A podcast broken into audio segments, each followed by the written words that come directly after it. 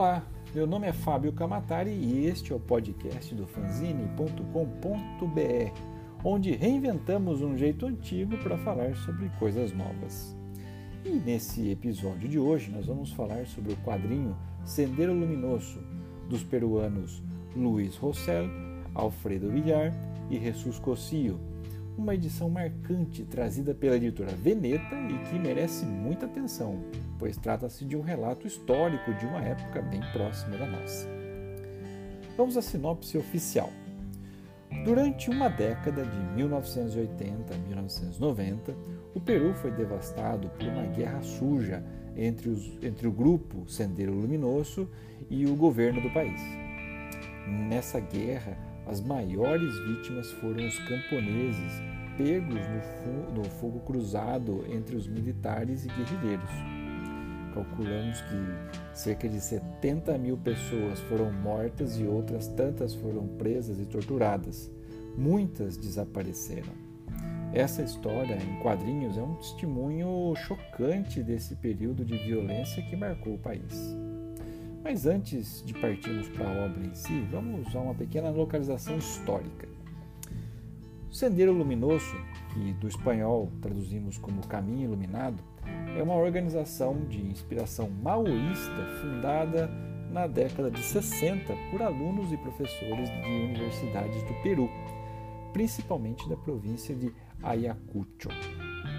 Vários países, incluindo os Estados Unidos e a União Europeia, o consideram como organização terrorista.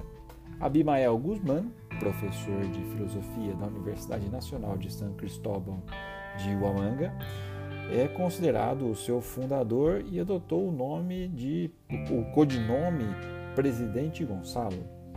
A guerrilha foi quase considerada extinta no final da década de 90 mas reapareceu na primeira década do século XXI. O Sendeiro Luminoso é considerado o maior movimento terrorista do Peru e está entre os dois maiores grupos em ação na América do Sul, ao lado das Forças Armadas Revolucionárias da Colômbia ou FARC. O seu nome oficial é Partido Comunista do Peru traço Sendeiro Luminoso ou PCPSL. Estima-se que teve cerca de 15 mil guerrilheiros e um grande número de membros em outras funções. De acordo com a Comissão Governamental CVR, o grupo foi responsável pela morte de aproximadamente 30 mil pessoas, entre militares, policiais, políticos e civis.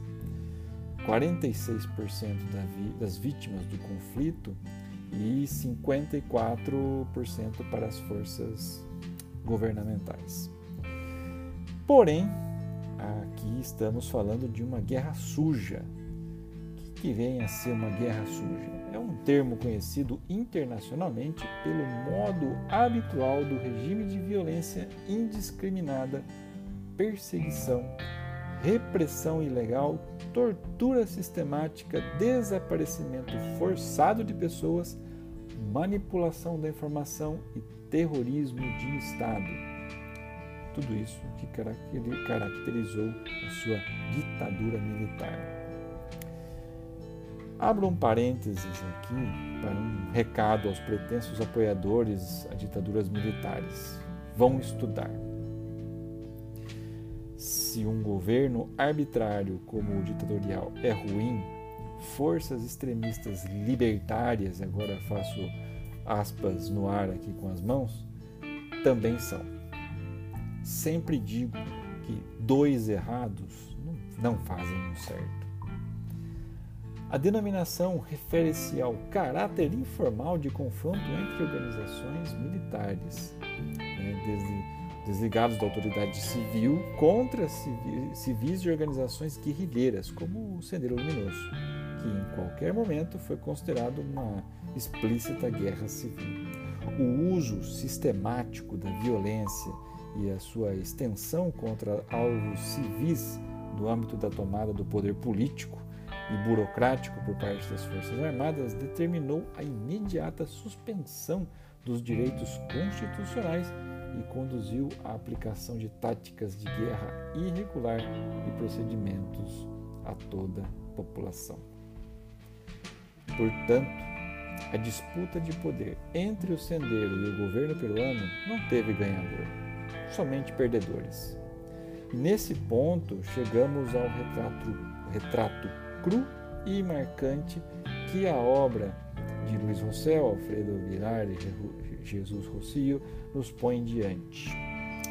Uma guerra civil movida à intolerância e extremismo.